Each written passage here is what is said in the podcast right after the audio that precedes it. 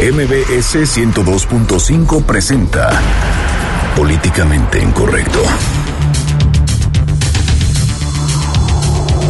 Los tentáculos del crimen organizado alcanzaron a los candidatos a elección popular en Tamaulipas. El PRI expulsó a tres por presuntos nexos con la delincuencia, mientras que cuatro del PRD declinaron sus aspiraciones y han decidido apoyar al panista Cabeza de Vaca, aunque a ciencia cierta no sabemos si fue por voluntad o fueron forzados. ¿Quién es entonces el candidato ideal para gobernar Tamaulipas? Y para tener el panorama completo de lo que se vive en Tamaulipas, platicaremos con Alberto Sánchez, presidente del PRD en la entidad. En México ya no lo quieren y Estados Unidos ansía su llegada. Pesan sobre el Chapo Guzmán 79 acusaciones tan solo en California, además de los cargos que tiene en Texas. De ser extraditado, Emma Coronel y Kate del Castillo lo tendrían más cerca. Hay que esperar. Ahora el líder del cártel de Sinaloa duerme en un penal de Ciudad Juárez. Platicaremos con su abogado José Refugio. En Twitter con el hashtag políticamente incorrecto y en mi cuenta personal arroba Juanma Pregunta estaremos al pendiente de todos sus comentarios. Y en estos momentos lanzamos la pregunta de esta noche. ¿Le conviene a México la extradición del Chapo? Y nos adelantamos al festejo del Día de la Mamá. Fernando Canec nos presenta la Oda a las Madres de los Políticos. Bienvenidos, esto es Políticamente Incorrecto. Estás a punto de entrar a una zona de polémica y controversia. Una zona de discusiones álgidas y análisis mordaz. Estás entrando al terreno de políticamente incorrecto. Entra bajo tu propio riesgo.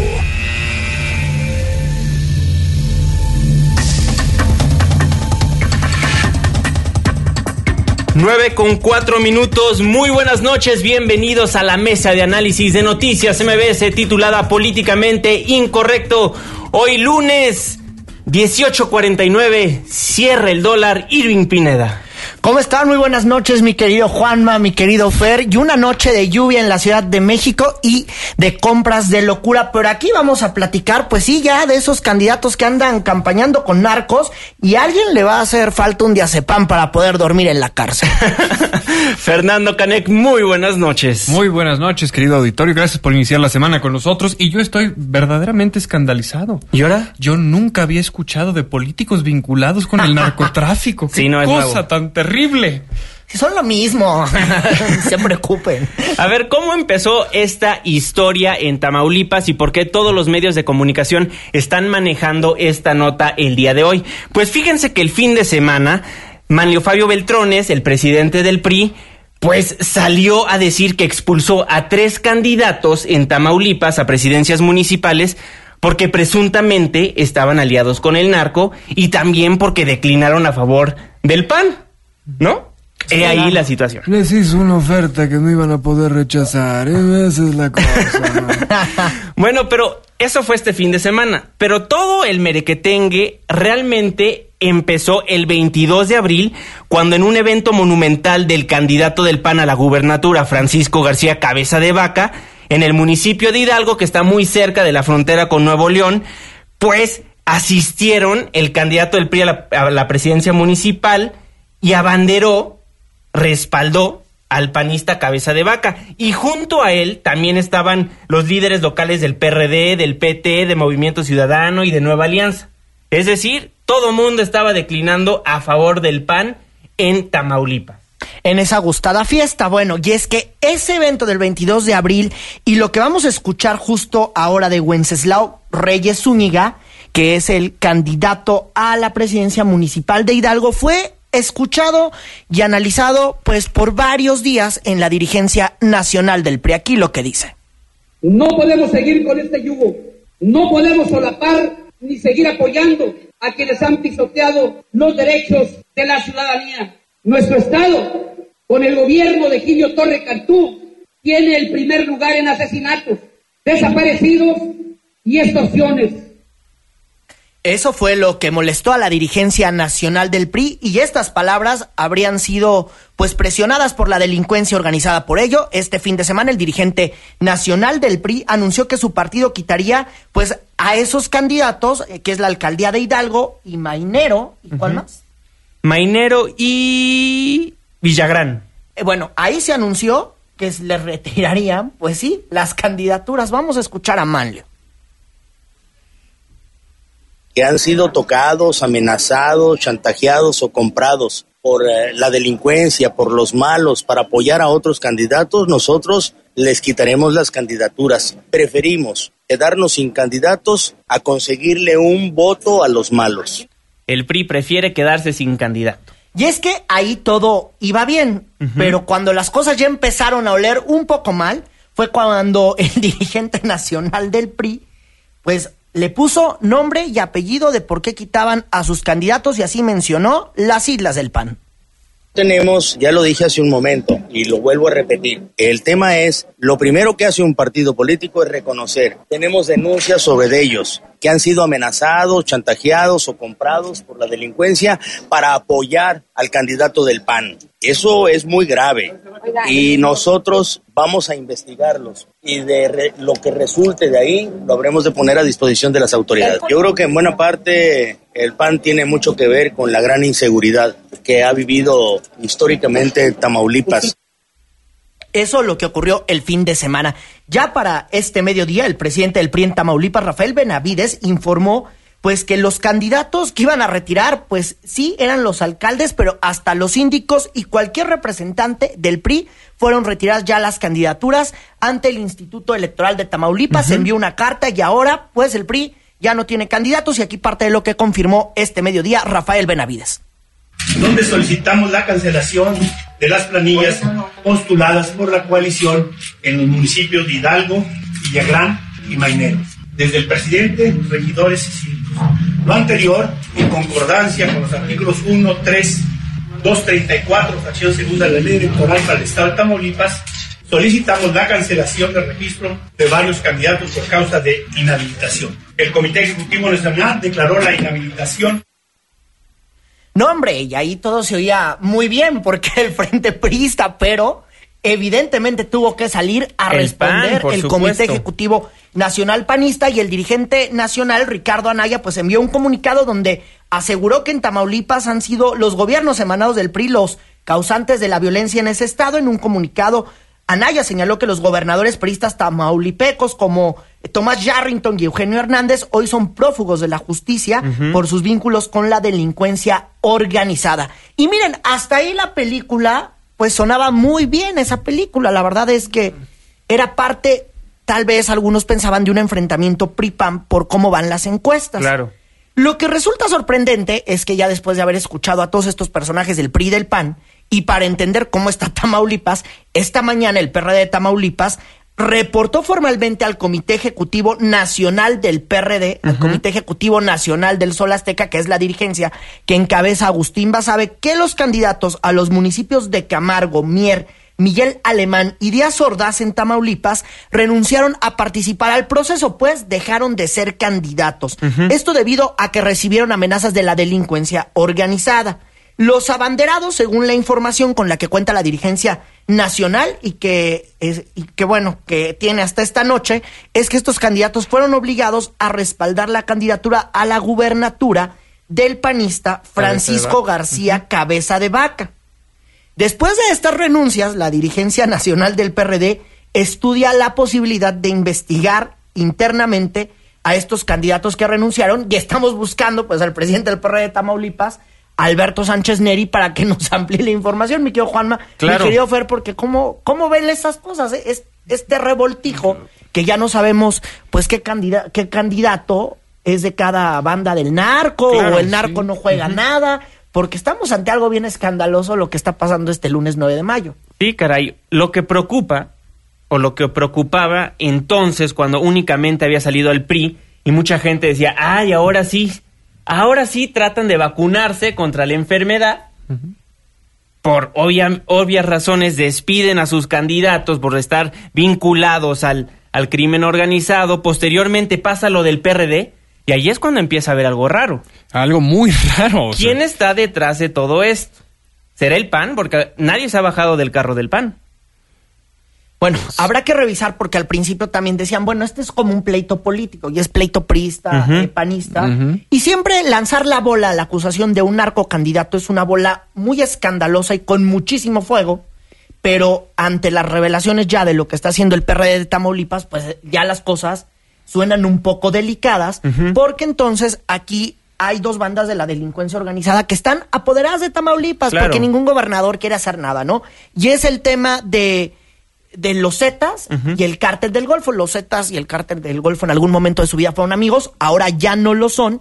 Y entonces aquí la preocupación es quién está poniendo a los candidatos y quién les está ayudando a los partidos políticos. Por la tarde yo escuchaba a algunos dirigentes partidistas que decían es que el gobierno federal no nos quiere, no nos quiere ayudar a poner, a, a revisar la información de los candidatos si tienen buen historial o si no tienen buen historial, pero lo que ahora no nos eh, no nos ayuda el gobierno federal. Bueno, la responsabilidad es de los partidos políticos porque ellos están poniendo pues a sus abanderados. Se supone que son personas de bien, o en teoría, pues deberían de ser de bien, ¿no? Claro. Por lo menos estar limpias. Habrá que ver si estas son presiones de la delincuencia organizada o si son presiones Estrategias políticas. Estrategias políticas, O sea, estamos claro, hablando de, de que Cabeza de Vaca lidere en las encuestas, es el puntero. Eh, mira, la encuesta, pues también Es aquí es la de quien la compra, Pe- pero bueno, van de- cerrados eh, eh, el candidato del PRI, que es Baltasar Hinojosa, y el candidato de del PAN, que es Francisco García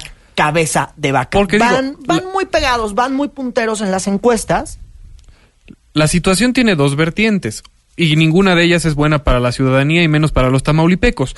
O sus eh, representantes están coludidos con el crimen organizado o están utilizando las estrategias más deleznables para obtener la gobernatura.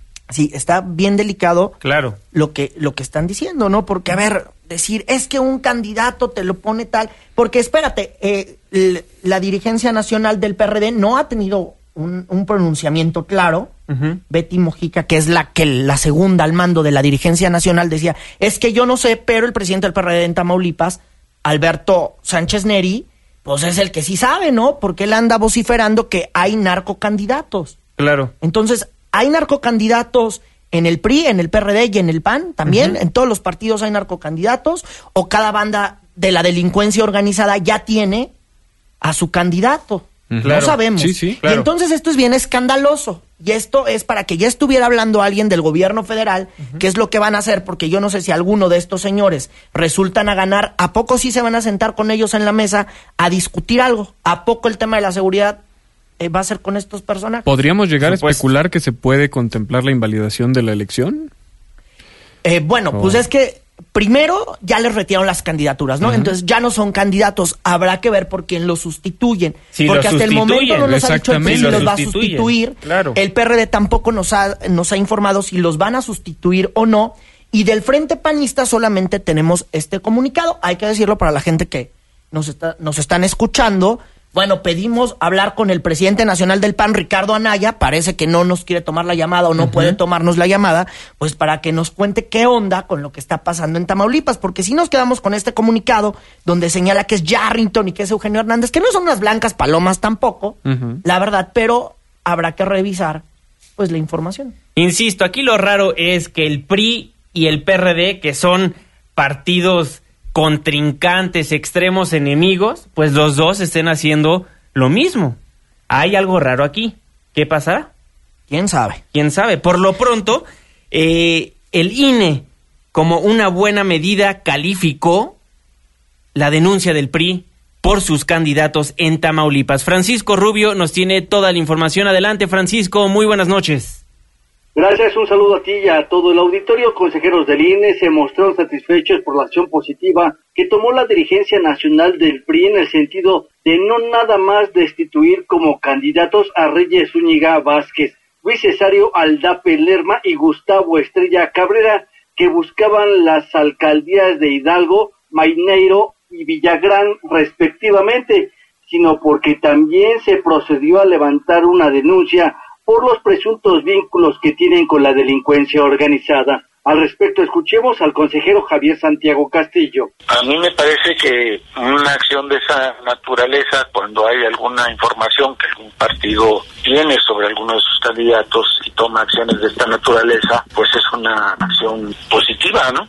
Dar vista a la autoridad competente para que se realicen las investigaciones pertinentes. Y bueno, ante la pregunta obligada de si es válido que los adversarios políticos del PRI utilicen este tema como bandera para minimizar la credibilidad en el revolucionario institucional, el consejero del INE acotó el papel que tiene como autoridad electoral. Escuchemos en qué sentido. El asunto es de que si un partido encuentra alguna conducta irregular en sus militantes y las denuncia, eso es correcto y a mí eso es lo que me parece que es lo fundamental. Lo demás es parte del debate político y del calor de la campaña y en eso yo no tengo opinión porque ese es un asunto de estrategias partidarias. Pero el hecho concreto, relevante desde mi punto de vista, es que si se encuentran indicios, pues se hagan las denuncias correspondientes. Hasta aquí el reporte y que la sigan pasando bien. Muchísimas gracias, Francisco. Estamos al pendiente, pues tres candidatos expulsados del PRI y los candidatos del PRD a presidencias municipales de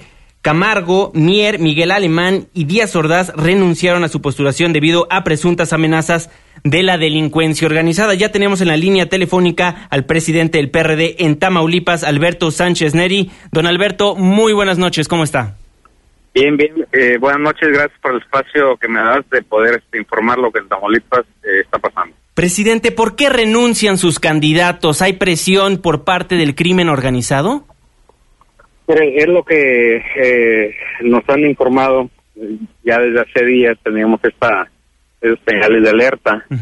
eh, hay presión del, del parte de los de la delincuencia organizada que está metida de lleno apoyando a uno de los candidatos, digo, apoyando a uno abiertamente, ¿no? No descarto que el otro candidato no traiga también nexos, porque okay. Pristo y PAN son igual, pero bueno, en este momento quien uh, se ha visto involucrado a favor, la delincuencia organizada abiertamente apoyando precisamente al candidato del Partido Acción Nacional, eh, Francisco Javier eh, Cabeza de Vaca. Así es. Entonces, ya de la noche a la mañana, extrañamente, nos dejó la candidatura en, la, eh, en, en Díaz Ordaz, Uh -huh.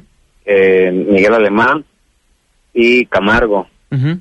De otros municipios, eh, de, de, igual manera en Ciudad de Mier. En Mier. Otros Uh -huh. municipios donde está complicado, que llevaron a todos mis candidatos a un evento donde el candidato del PRI a la presidencia municipal de Hidalgo y conjuntamente con Mainero y Villagrán declinaron a favor del candidato a la gobernatura eh, Cabeza de Vaca. Correcto. Es decir, nos llevaron a nuestros candidatos, inventaron eh, eh, militancia, nosotros no tenemos tanta militancia, eh, yo creo que andaremos en alrededor de unos 30 40 militantes porque son municipios pequeños, okay. pero hay comunidades que parte son parte de estos municipios que ahí se incrementa la población. Resulta que pues, nos presentaron eh, en las imágenes que vimos más de 200 militantes del PRE que tenían eh, pancartas, lonas a favor de cabeza de vaca. Cuando yo les hablo para pedirles una explicación Uh y dejarles bien claro que en Tamaulipas no hay alianzas con el PAN, que en Tamaulipas tampoco estamos promoviendo una alianza de facto, Sí. como el senador, el, el candidato cabeza de vaca está promoviendo, confundiendo la gente, están utilizando playeras eh, amarillas con el, la cabeza de vaca pintada de amarilla y otras color eh, negro, es decir, los colores de mi partido con la intención de confundir como vamos eh, en alianzas el PRD con el PAN en Veracruz, pues quieren confundir a la gente de Tamaulipas en un estado vecino que también vamos este en alianza en Tamaulipas. Entonces eh, hemos dejado bien claro que no vamos en alianza, no promovemos una alianza de facto, traemos un excelente candidato, Ludo Vega ha ganado eh, cate- categóricamente y ha hecho señalamientos en esos dos debates al, al candidato del PAN Cabeza de Vaca y hasta el día de hoy no ha podido demostrar esos apoyos, este no ha desmentido el apoyo que está recibiendo la delincuencia organizada. A ver, Eh, tan solo en el municipio de Hidalgo Ajá. hay una famosa organización civil que de civil no tiene absolutamente nada. Es un, un- es un brazo o es parte de la célula del cártel Golfo. Esa organización se llama este, Columna Armada General Pedro José Méndez. Están plenamente identificados y son los que llevaron a todas esas gentes, a los candidatos del PRI, pero también a los nuestros que estuvieron ahí. Y mis candidatos me comentaron que habían ido porque no había de otra. Tenían miedo, habían acudido y yo los entiendo. A nosotros, a diferencia del PRI, nosotros no vamos a pedir que sean in- investigados nuestros eh, candidatos que dejaron la candidatura. ¿Por qué? Porque los entiendo, tienen miedo. Es un es un miedo no solamente por la vida de ellos, sino que están involucrando sus propias familias. Entonces, lejos de esto, yo creo que tenemos que salir a dar la cara, a decir abiertamente lo que está pasando en Tamaulipas y asumir la responsabilidad. Por eso, lo en todas mis declaraciones, y aprovecho también eh, amablemente que me hayas abierto el espacio para decir que responsabilizo a cabeza de vaca si algo me pudiera pasar a mí por este tipo de declaraciones que estoy haciendo, porque él en este momento tiene la delincuencia organizada a su favor y pudiera eh, atentar en contra de mi persona o integrante de la familia porque estoy dando la cara, porque yo sí estoy denunciando y lo vamos a hacer de manera formal ante las autoridades correspondientes para que actúe el gobierno del Estado o gobierno federal, que hemos dicho que la violencia en Tamaulipas, eh, pues el PAN no ha gobernado. Es Alberto, ¿me escuchas ahí? eh, 100% de los priistas. Pero en este momento, en la desesperación de este señor de cabeza de vaca, está utilizando las líneas de estrategia del PRI, está utilizando la delincuencia desesperadamente para que lo apoyen, para que intimiden a la gente, para que digan eh, la delincuencia organizada los va a levantar, los va a secuestrar, los va a matar si no apoyan a cabeza de vaca. El señor está desesperado porque quiere ganar, porque tal vez no tiene el puntaje Alberto, perdón que te interrumpa. ese tipo de estrategia, ¿no? Sí. Alberto, perdón que te interrumpa, te saluda Irving Pineda. A ver, vamos a ponerle nombre y apellido a este cártel de la delincuencia organizada. ¿Qué cártel de la delincuencia organizada es el que tiene esta organización civil que anda apoyando candidatos? Mire, el, eh, a nivel nacional lo han dicho los medios, porque inclusive Bueno, aquí pero usted póngale el medios de apellido. comunicación.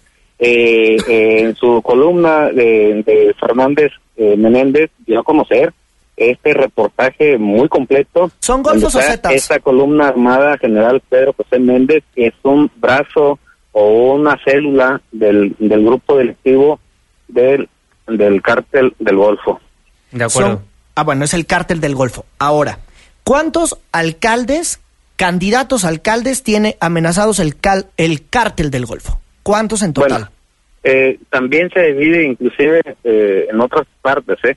Eh, ahorita en esos municipios. En esos otros tres municipios que hablé también que los llevaron a fuerza, estoy hablando de Hidalgo, eh, Villagrán y Mainero. Pero hay otra parte que Eso es la región cañera, que es los municipios del Mante, Jico, este, mm, Gómez Farías.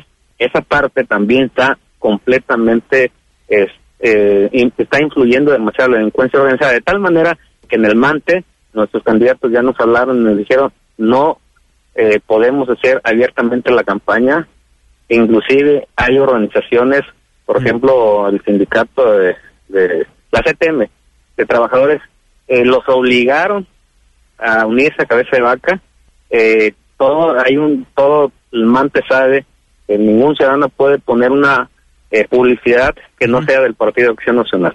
Eh, inclusive los medios de comunicación, hay un periódico de circulación local que se llama El Tiempo, ya nos llamó para pedirnos disculpas porque no va a poder este, sacar más eh, nada de nuestros candidatos. Fueron este, los dueños del periódico amenazados, total que tomaron la decisión ya de no sacar ningún solo comentario de la política, porque la- y si llegan a sacar, tienen que ser exclusivamente de cabeza de vaca. De acuerdo, Alberto Sánchez Neri, presidente del PRD en Tamaulipas, muchísimas gracias por aclararnos esta situación y estamos al pendiente, los micrófonos siempre abiertos. Muy buenas noches.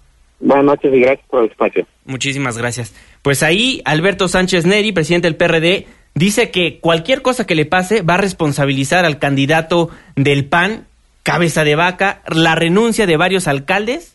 Muy grave lo que está de pasando en candidatos a Tamaulipas. las, a las alcaldías y pues la vinculación que le hace eh, pues con el candidato al, go- al cártel del Golfo, ¿no? Sí, Pues caray. Y bueno, el tiempo también para el senador Francisco García Cabeza de Vaca, para el candidato, pues también está el tiempo, lo hemos solicitado y no nos ha contestado qué onda. Claro, Entonces, la si nos llega a invitación siempre contestar, abierta, ¿no? claro que sí. Por supuesto, vamos a un corte comercial aquí en Políticamente Incorrecto cuando son las 9 con 26 minutos. Una pausa, regresamos.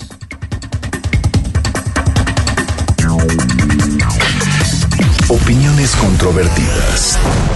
Discusiones acaloradas. Continuamos en Políticamente Incorrecto. Políticamente Incorrecto. Le venimos manejando lo que viene siendo el análisis mordaz e irreverente. Continuamos.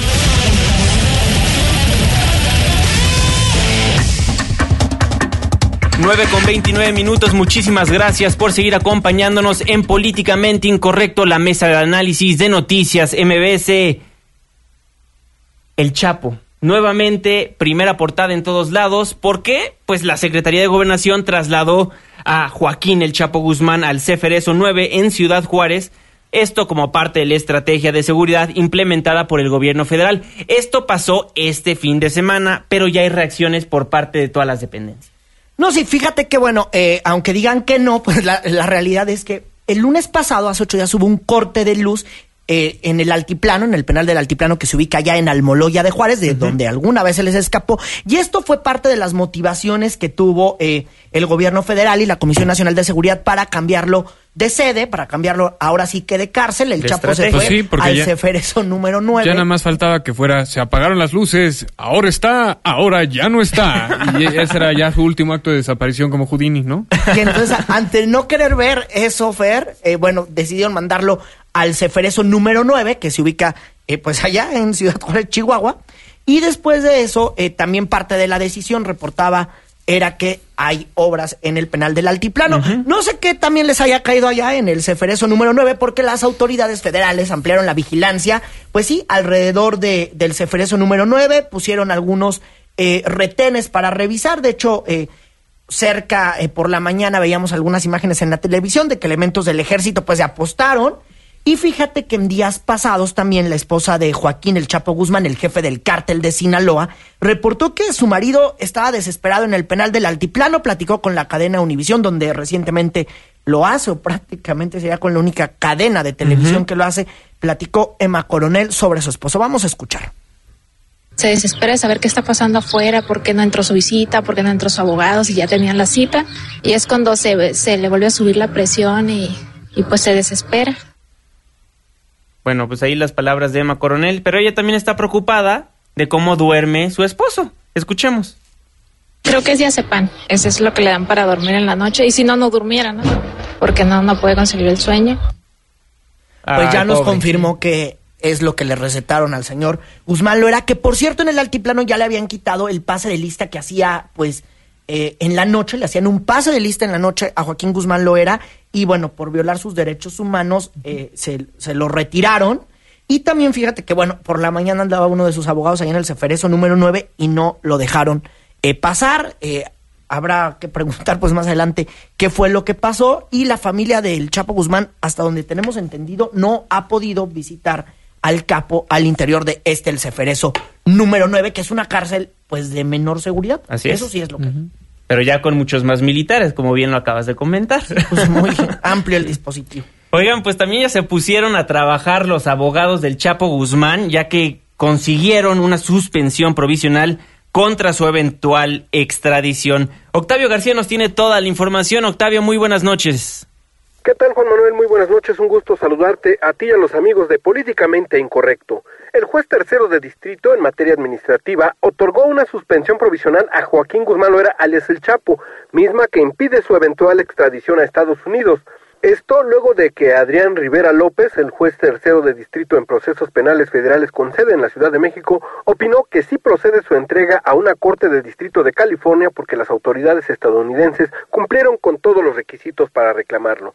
El juez federal otorgó al recapturado narcotraficante la medida cautelar luego de que el líder del cártel de Sinaloa fuera trasladado entre la noche del pasado viernes y la madrugada del sábado al Centro Federal de Rehabilitación Social número 9 en Ciudad Juárez, Chihuahua, debido a las obras de electrificación que se realizan en el penal de máxima seguridad del Altiplano en el Estado de México. La suspensión provisional otorgada al líder del cártel de Sinaloa es parte del procedimiento y se concede a todos aquellos que solicitan el amparo de la justicia, por lo cual dicha suspensión de la eventual extradición a Estados Unidos no es definitiva. Y es que de acuerdo con el subprocurador de Asuntos Jurídicos e Internacionales de la Procuraduría General de la República, la PGR, José Alberto Rodríguez Calderón, a pesar de la opinión jurídica del juez tercero, es la Secretaría de Relaciones Exteriores la dependencia encargada de definir qué delincuente es extraditado. El trámite ante el juzgado federal termina con una opinión jurídica que emite directamente Cancillería, donde determina si es procedente o no la extradición.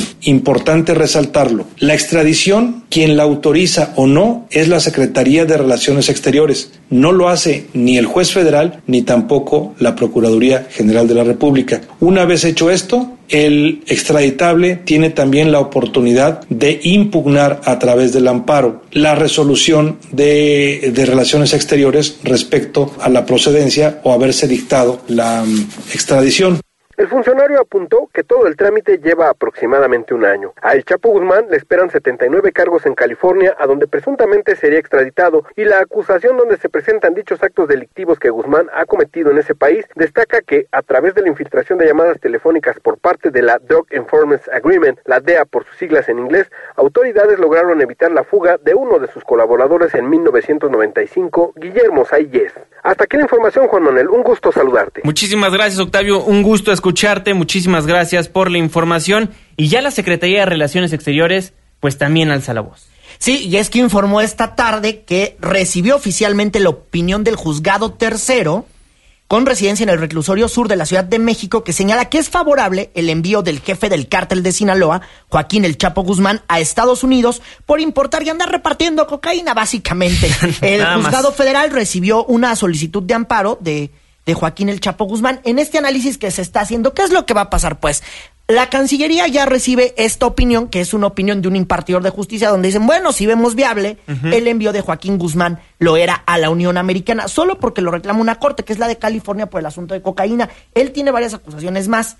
Entonces, ahora la, canci la Cancillería, a, de, a, a cargo claro. de Claudia Ruiz, uh -huh. deberá de determinar en 20 días hábiles, hábiles, es decir, por ahí de junio, si procede o no el envío de Joaquín Guzmán Loera uh -huh. a la Unión Americana. Seguramente será así, pero bueno, este procedimiento es un poco tedioso y por lo pronto estará Joaquín Guzmán Loera eh, pues en Ciudad Juárez, Chihuahua, estará por lo menos de, de aquí a junio. Se ha tardado, se habían tardado un poco sí, sí. en decirnos qué pasaba y lo que ya nos estaba comentando Octavio sobre esta suspensión de garantías que le hace un juzgado federal pues es una suspensión provisional, porque hoy por hoy no hay una resolución de la Cancillería donde nos están diciendo que Joaquín ya se debe de ir ahora sí que a la Unión Americana. Y también aquí vale la pena subrayar y ser eh, bien enfáticos en lo que está pasando.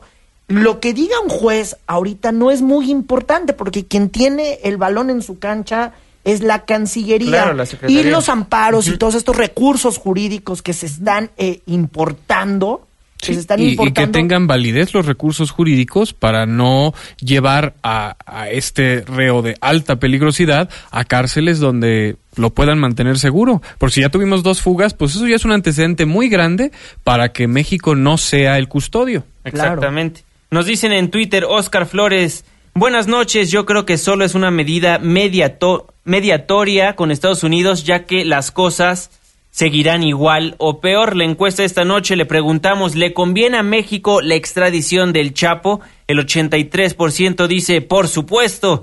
El 17% no, no conviene. Bueno, seguimos bueno, pues siendo víctimas que... del efecto Hidra también. No sabemos qué es lo que va a pasar después de que esta cabeza se vaya a Estados Unidos y cuáles se van a diversificar, porque seguimos sumidos en el, en el mismo mundo de crimen organizado. Les quiero dejar un bonito panorama el resto de la semana, por eso empezamos el lunes con esta nota, qué maravilla. Claro, oigan, y fíjense que esta noche la agencia de noticias AP, pues Kate del Castillo, que bueno, pues ustedes saben que la vinculan con Joaquín. Uh -huh.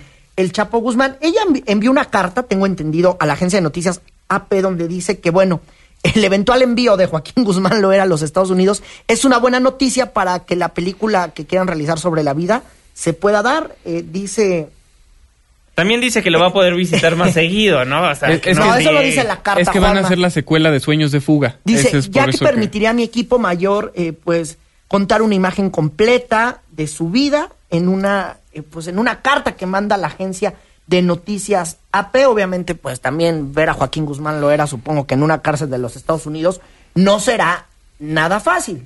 No, pero, la va a mira, tener. no nos- lo que dice, ¿no? Nos dice Que el camaleón revolucionario en Twitter, ese capítulo del Señor de los Cielos ya lo vi.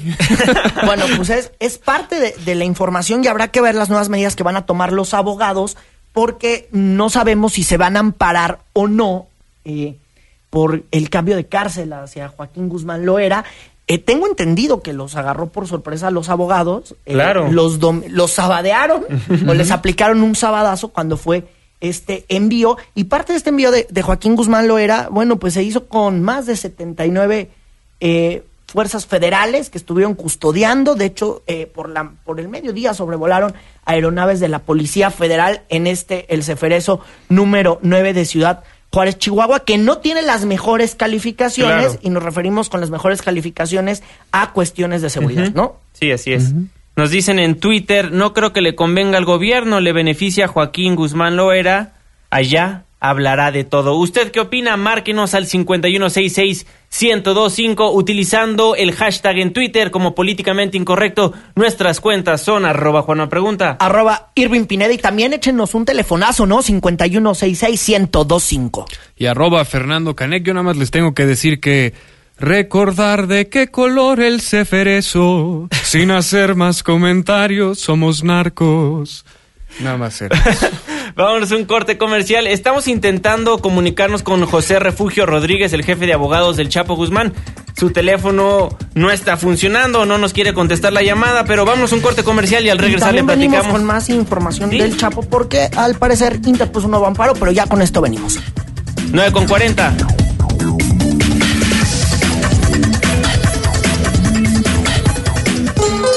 Vamos a Veracruz y a ver si regresamos a Políticamente Incorrecto. Pórtense bien. Todos sabemos quiénes andan en malos pasos. Lore. Síguenos en Twitter en arroba Juanma Pregunta. Regresamos. 9 con 43 minutos. Muchísimas gracias por seguirnos acompañando en la mesa de análisis de políticamente incorrecto a través del 102.5 de su frecuencia modulada. Pues sigue la inseguridad en la Ciudad de México y nosotros pensábamos que los taxis no eran seguros. Ahora al parecer Uber tampoco, una de estas aplicaciones famosas, tampoco es seguro para viajar. No, la verdad es que no, mi querido Juanma. Y, y quien uno, quien viaja mucho en Uber, pues sí, sí se preocupa, ¿no? enerva y pone, bueno, a mí sí hace que me hierva la sangre, porque eh, estás eh, avalando a Uber como ciudadano, como una empresa que está siendo responsable. Y ante sus políticas de contratación tan... eh, Estrictas. tan estrictas, pero además sesgadas en favor de la compañía. Eh, y el que no haya oficinas en las que realmente pueda haber una evaluación directa, o sea, tienen que presentar antecedentes, eh, no antecedentes penales, eh, una serie de trámites muy extensa, pero eh, cuando surgen este tipo de casos, la empresa tiene que ser considerada corresponsable. Así es. ¿Por qué le contamos todo esto? Resulta que un chofer de Uber es acusado de robo y violación en esta Ciudad de México. Hatsiri Magallanes nos tiene toda la información. Adelante, Hatsiri, muy buenas noches. Gracias, Juan Manuel. ¿Qué tal? Buenas noches. Buenas noches a todos por allá. Pues en efecto, un chofer de Uber fue detenido la madrugada del pasado viernes 6 de mayo, esto por elementos de la Procuraduría General de Justicia Capitalina, acusado de violación y robo a una pasajera. Los hechos ocurrieron el pasado mes de abril, cuando Tania, de 23 años de edad, solicitó el servicio de Uber y abordó justamente la unidad con placas P64 diagonal ADT marca Nissan que era conducido justamente por Diego, de 29 años de edad, esto en el número 45 de la calle de Tamaulipas, en la colonia Condesa de la delegación Cuauhtémoc, todo esto de acuerdo a la averiguación previa. Según la declaración de la víctima, el agresor la golpeó y la violó para luego robarle la cartera y el teléfono celular para posteriormente dejarla abandonada. Al montar un operativo en la colonia Condesa por parte de agentes de investigación, el operador de Uber fue detenido justamente cuando pretendía dar el servicio a otro pasajero. Y bueno, tras ser reconocido por la joven, el conductor fue acusado ya formalmente de violación y robo a pasajero justamente y bueno, en las siguientes horas el detenido será consignado ya por el Ministerio Público aquí justamente en la Ciudad de México. La información que tenemos, buenas noches. Muy buenas noches, Hatsiri, muchísimas gracias por la información. Pues Uber, que todo mundo defendió en algún Anda momento. amando, que todos amamos y que Así utilizamos es. pues mucho. Inclusive yo los defendí cuando la tarifa dinámica estaba en tres punto y algo. Yo los estaba defendiendo porque pues es responsabilidad del, Del usuario. consumidor, ajá. Claro, porque sabes tú cuando te subes al Uber cuánto vas a pagar. Y que no es manda. O Claro, sea, te están supuesto. cobrando eh, por los codos, entonces les dices, pues no, muchas gracias. Pero en este caso, el pasajero tiene que estar completamente protegido por la empresa al haber establecido este intercambio. Claro. Y la empresa se tiene que hacer responsable de, de alguna manera con esta chica, más allá de que el chofer reciba la máxima pena que la justicia mexicana permita. Claro, sostuvimos una comunicación con Uber, nos aseguró que colabora con la Procuraduría Capitalina en la investigación, que toma con muchísima seriedad del caso y que el chofer, bueno, pues ya no está en la plataforma, ¿no? Pues ya está detenido, imposible que está en la plataforma, también nos informa, bueno, lo que ya nos contaba. Les da rides de cochecito allá en el, en el Ministerio Público los otros. en el reclusorio. Bueno, a lo que contaba Hatsiri Magallanes, mi querida Hatsiri Magallanes, bueno, nos dicen que el, el acusado se, eh, está en el reclusorio norte, donde se prevé, bueno, ya le dicten auto de formal prisión en las siguientes horas, y de parte de lo que se ha venido, pues, esta mañana ampliando la información, el gerente del bar también reconoció al chofer de Uber, y de lo que estábamos buscando, el único caso confirmado eh, de un asunto de violación a una mujer. Fue en el 2014 cuando un chofer de Uber fue denunciado en Nueva Delhi, ahí en la India y en Estados Unidos en el 2015 hubo una acusación de una violación, pero que todavía está en curso la investigación, pero lo único que se confirmó fue una violación en el 2014 en la India. Habrá que preguntarle a las autoridades capitalinas qué es lo que van a hacer en este caso. Bueno, ¿eh? entonces eso debe indicar que la empresa ya tiene protocolos preestablecidos y que va a tener que reaccionar en consecuencia. Claro, por Pues a ver qué van a hacer, ¿eh? porque pues ya está bien delicado. ¿Mm? Claro. Es importante mencionar que es un hecho aislado. Sin embargo, esto va a marcar un precedente para todas aquellas personas que utilizamos el servicio. Ahora vamos a pedirlo con un poco de miedo, porque ahora ya no vamos a saber qué tan razonable o qué tan factible es que nos toque un chofer amable, Ah. seguro, confiable. Bueno, sí, nos genera esa duda mientras Uber no tome acciones eh, específicas para pues quitarnos ese temor.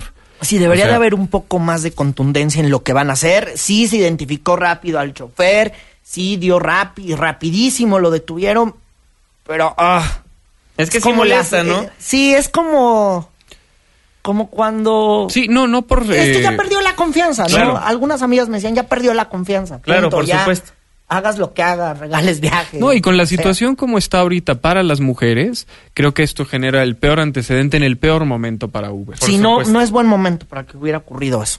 Claro, y recordemos que esta plataforma lo utilizan muchísimos padres de familia y les mandan el carro a sus hijos para que los Sí. recojan de ciertos eventos o de ciertas cosas, pues con la seguridad, con la confianza de que ellos van viendo cómo va el cochecito llegando al destino donde pues, vayan a mandar ahora, a sus hijos. ahora bien, esto no habla de la generalidad de choferes de Uber. Estamos Claro, hablando por, supuesto. fortuna Claro de un claro caso que no, es un específico. es lo que estábamos diciendo. Sí. Y, y bueno, eh, digo, no es, no es de ninguna manera proporcional esto que es una acción criminal a que no nos satisfaga este el que tenía a Julián en el carro que nos preguntó que ya a descansar y le ponemos una estrellita. No, eso no tiene nada que ver. Pues no, Pues así pero las cosas. Pero sí asusta, o sea, ¿qué tal si a ti te toca el siguiente chofer que haga esta cosa? Pues esperemos Asusta. que sea algo eh, que no se repita en muchísimo tiempo, Sí, que sea habrá- algo totalmente Habrá esporádico. que revisar las investigaciones, habrá que revisar, insisto, las declaraciones para ver qué fue lo que ocurrió, pero es la información pues que se ha generado hasta esta noche de lunes. Así es, nos tenemos que ir a un corte comercial cuando son las 9 con 50 minutos, pero por favor no se vaya, que aquí en Políticamente nos adelantamos al festejo del Día de la Mamá. Y ahorita nuestro estimado Fernando Canek nos va a presentar la Oda a las Madres de los Políticos. Una pausa, regresamos.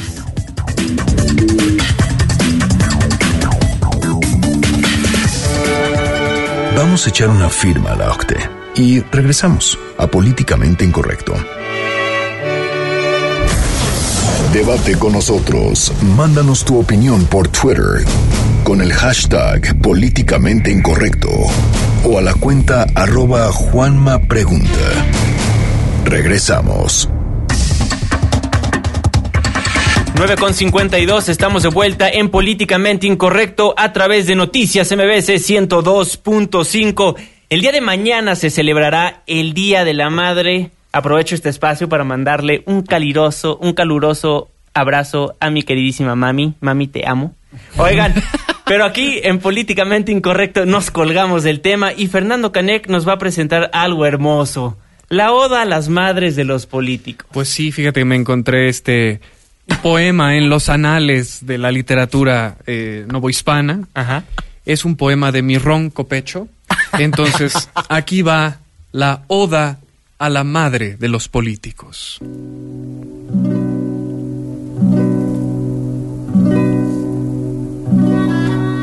Existe dentro del vulgo una inmemorial creencia que nutre por su sapiencia y que no escatima alarde.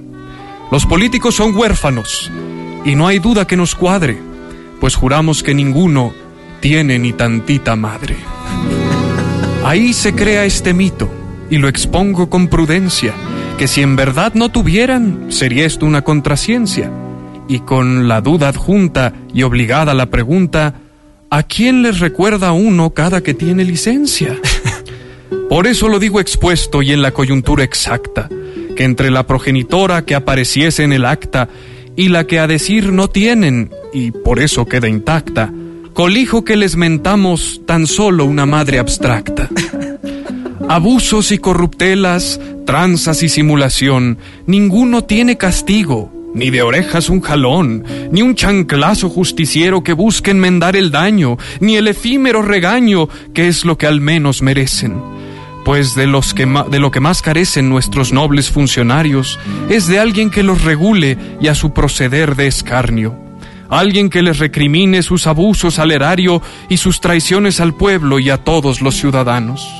Brindo por la madre abstracta del político mexicano, aquella a quien recordamos no solo en el 10 de mayo. Ay, ojalá que existiera, pues creo que nos falta eso, la presencia de esas madres supervisando el Congreso.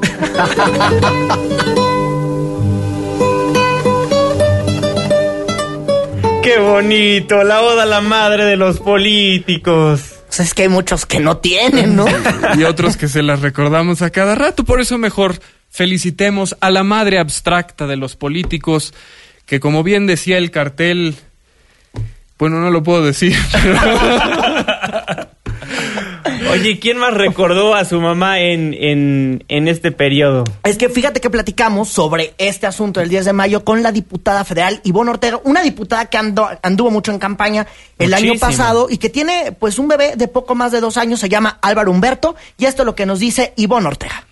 Es un gran reto para mí, como todas las mujeres que trabajan. Álvaro duerme donde yo duerma. Si tengo espacio para regresar y duermo en el DF, pues dormimos en el DF.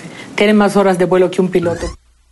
Tiene más horas de vuelo que un piloto. Qué Sí. bonito. Sí, dif- difícil, ¿no? Porque imagínate andar en campaña, Ivonne Ortega, eh, que anduvo mucho en campaña el año pasado y ahorita también, pues apoyando a los candidatos del PRI a las 12 gubernaturas, pues se lleva a Álvaro Humberto y duerme donde ella duerme y el niño luego tiene que andar corriendo con él, un, un- un niño muy simpático, pero bueno, es el lado B de las políticas que a veces no conocemos y desde aquí también les mandamos pues un abrazo a todas las que son mamás y que están en la política y así como pues a todas a, a las que tienen doble empleo, ¿no? De ser mamá en la noche y en la mañana, bueno, pues llegar a la Trabajar, oficina, claro, andar se le admira corriendo. muchísimo. Sí, sobre todo, es complicado, pero no imposible. No, de verdad nos adelantamos a esas felicitaciones. Es un trabajo arduo, el más arduo de todos. Claro. Y las mujeres mexicanas, ahora sí que mis respetos, tienen unos tamaños impresionantes, un ímpetu gigantesco para llevar esa, eh, esa tarea, porque los hombres mexicanos tendemos a ser extremadamente irresponsables. Así es. Se la rifan, como dicen por ahí las madres mexicanas. Muchísimas gracias por todo. Nos adelantamos a la fecha porque probablemente mañana ni nos pelen. No nos van a estar pelando o si nos pelan. Escúchenos después en el podcast ingresando a noticiasmbs.com, dándole clic en programación, posteriormente en Políticamente Incorrecto y ahí va a encontrar absolutamente todos los programas que hemos realizado. Feliz Día de la Madre, el día de mañana. Irving Pineda, muy buenas noches. Eh, muy buenas noches. Mañana las noticias continúan a las 5 de la mañana con Carlos Reyes y a las 6 con Luis Cárdenas. Que tengan muy buena noche a todos y manejen con precaución porque está lloviendo en la mayoría de las delegaciones de la capital. Fernando Canek, muy buenas noches. Muy buenas noches, querido auditorio. Nos sintonizamos mañana y si no el miércoles, que tengan un muy feliz 10 de mayo. ¡Abur! Y a nombre de todos los que formamos Políticamente Incorrecto, les recuerdo quienes integran el equipo de trabajo, la productora y jefa de información, mi queridísima, guapísima Katia Islas en los controles, el ingeniero Zavala en los teléfonos de Estuvo Itzel. Y se despide de ustedes, su servidor y amigo Juan Manuel Jiménez. Muy buenas noches. Esto fue Políticamente Incorrecto.